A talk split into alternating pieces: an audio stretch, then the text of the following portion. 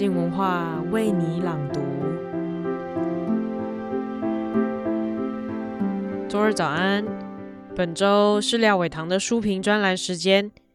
接下来我们将聊聊《牛蛙》这本书。《牛蛙》的作者是胡谦，胡谦他同时也是电影《大象席地而坐》的导演。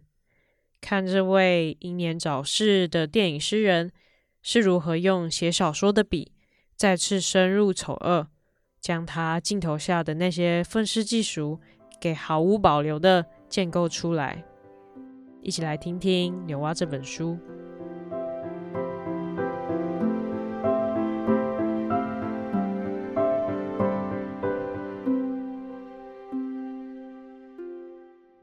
我是廖伟棠，我要为你朗读我的书评。我们与恶没有距离。凭牛蛙，一如胡谦的大多数小说，不过牛蛙把这个主题推到极致。一个愤世嫉俗的人，如何莫名其妙的被恶吸引，以为可以以恶恶作剧来攻恶恶俗的事情。最后，自己也被恶吞没的故事，这是一种极其自虐的同归于尽，没有半点悲壮可言。但这个描述还是悲壮化了胡谦的这位异乡人莫索。让我学习最后日子的胡谦，调低身段再说一遍吧。这是一个糟糕的人带出无数糟糕人的故事，主角无所事事，也谈不上有什么正义感。随机的参与了一场牛蛙之死的侦破，不失赔上一只眼睛和一片指甲。这是反成长小说的，他的成长没有发现任何真理。用小说里他准备嫁给牛蛙的表姐陈嫣的说法，他是典型的下行人格。只要能把人生变得更糟，绝不会努力上行。直到小说的后半段，他才找到一个不惜一切努力去达成的目标。可那也是真正大恶之人设定的，他代为执行而已。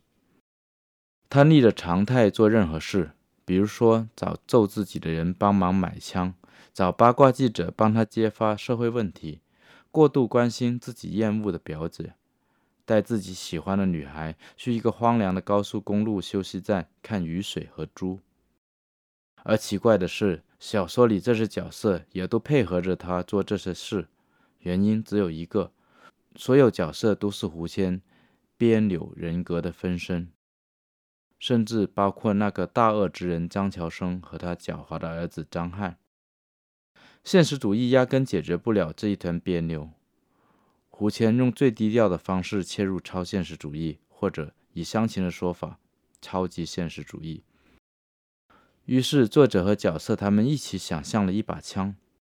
按说，胡谦的另一身份胡波所身处的电影界有这么一句金句：只要电影第一幕出现一把枪，第三幕时这把枪一定会开火。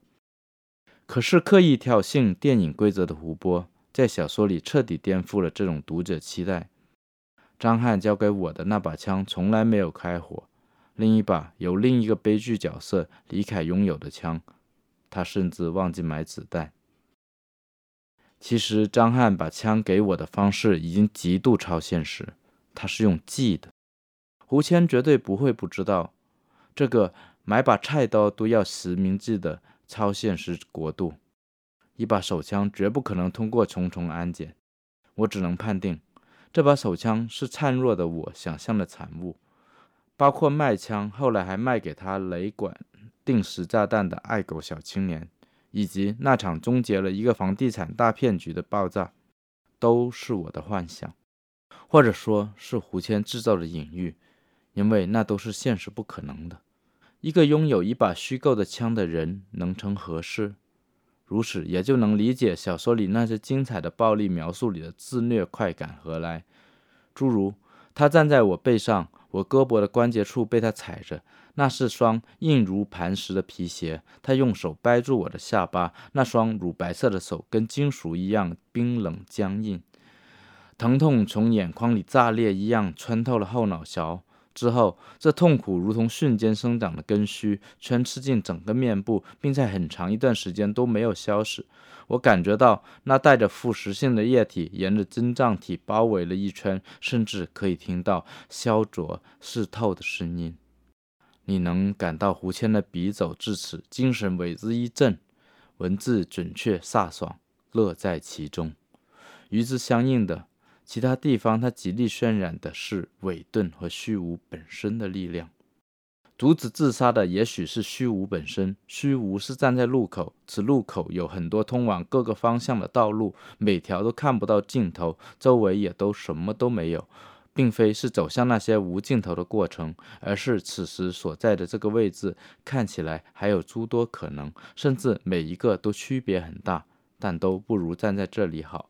胡谦这一段关于自杀与虚无的表达，是他人生观的精华。但我们都知道，最后连虚无都阻止不了他。是啊，怎么可能呢？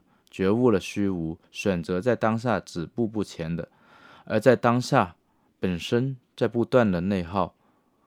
他甚至不允许你厌世，因为厌这个情绪及其连带的文学表达也是积极的。那么你要不想成为这支不存在的枪，你就只能选择恶。小说后半段从形象和恶意上完美取代这管枪的是一个复杂的逆下水道系统。它将在小说的最后一页开火，用粪便代替子弹射向这个早已死去的城市。这种没有真实杀伤力却令人恶心无比、伤透尊严，如果有的话。我理解为单纯的恶的，单纯的恶才是致命的。它让这个世上不再存在错误的事情。胡谦写道：“因为它提醒了我们与恶共生的这一恶心的事实的存在。关于恶，我与莫名其妙同居在一起的马尾女孩之间有过一段精彩的伦理学对话，分不清是陀思妥耶夫斯基还是卡缪影响了他们的觉悟。”我一直认为，罪恶是一种本能，跟侵占一样。世界运行的动力是侵占，死亡侵占生，生侵占死亡。在这个原动力下，有了食物链、阶级，这是规则侵占每个个体。说是衍生出罪恶，其实这是最自发的。他说：“我一直在想，为什么从某个时刻开始就觉得这个世界糟糕透了？那么，我究竟是在抵抗世界，还是抵抗无力的自己？”在这个问题上，如果认为世界侵占了自己，那么罪恶就来了。做罪恶的事只是缺乏契机。如果做不到，那就是用恶意替代了。道德建立在对自身的衡量上，不认为是外界的侵犯，而是自我的约束来顺从另一种规律。你不是一个道德的人，也不属于罪恶的人，和世界上绝大多数人一样，在中间摇摆不定。摇摆并不等于尼采所说的超越善恶的彼岸，相反，摇摆等于附庸于善恶，谄媚于某一方，取决于一个短暂的利益。胡谦无疑对此深恶痛绝，但无能为力。因此，他同时挖掘出管道的另一层意义——洞穴。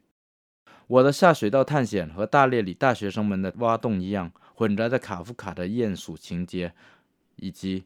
某种底层对地上生活的终极拒绝，不是说你换了个地方就等于从下水道里爬上平原了，是不管你在哪儿都还在那个地方说下水道里。如果你想换一个地方，就得趁别人冲马桶的时候，借着那点水流到另一个地方的下水道。每个地方下水道结构不一样，所以你可以安慰自己，我已经是一个崭新的人了。这段论述。让我想起日本漫画家纸直一春的名作《山椒鱼》。被迫生活在下水道的山椒鱼，渐渐从恶臭与废物中获得乐趣的悲惨故事，没有什么比这更能说明下流社会的恐怖了。张秋生与我的共谋，现实中也是虚妄不可能的。可以告慰他们的是，世界早已被屎淹没，不必再淹一次。我想，这也是胡谦最后的想法。而唯一似乎可以告慰胡谦和我们的是贝拉塔尔，他在小说里以江桥生的一个梦出现，那是一个关于吃土豆的一家里家长的救赎的梦。他冒着风雪严寒，走到那个已经毁灭的世界里，为只吃过土豆的孩子带回来一包方便面。这个梦呼应的是贝拉塔尔的都灵之马那个无法出走的吃土豆的家庭。胡谦之前说过，事后想到在都灵之马里看到的黑暗、沉默与绝望的五分钟，那种在虚空中得到救赎的沉默，此时全部随着吞噬而来。弥留之际的大恶人张乔生，果真具有这种救赎的意愿吗？胡谦一度相信。而这相信，让我欲为之一哭。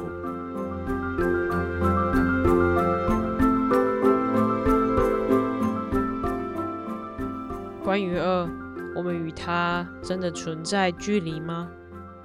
如同作者所提到的，或许因为世界不如我们所理解，现实往往超现实。在幻灭无力前，能做的也只是练习着在悲惨中寻找一点欢乐吧。谢谢收听，今天的书评就到这里。明天就是我们的一周好好玩系列节目时间了，而我们的第二季问卷抽奖活动已经开跑喽。为了感谢听众们、听友们的支持，这次我们即将赠送镜文学的两本好书《完美人类》以及《Ring of the Day》。相关的活动详情可以到我们的粉专搜寻。那我们下周的为你朗读频道上再见喽。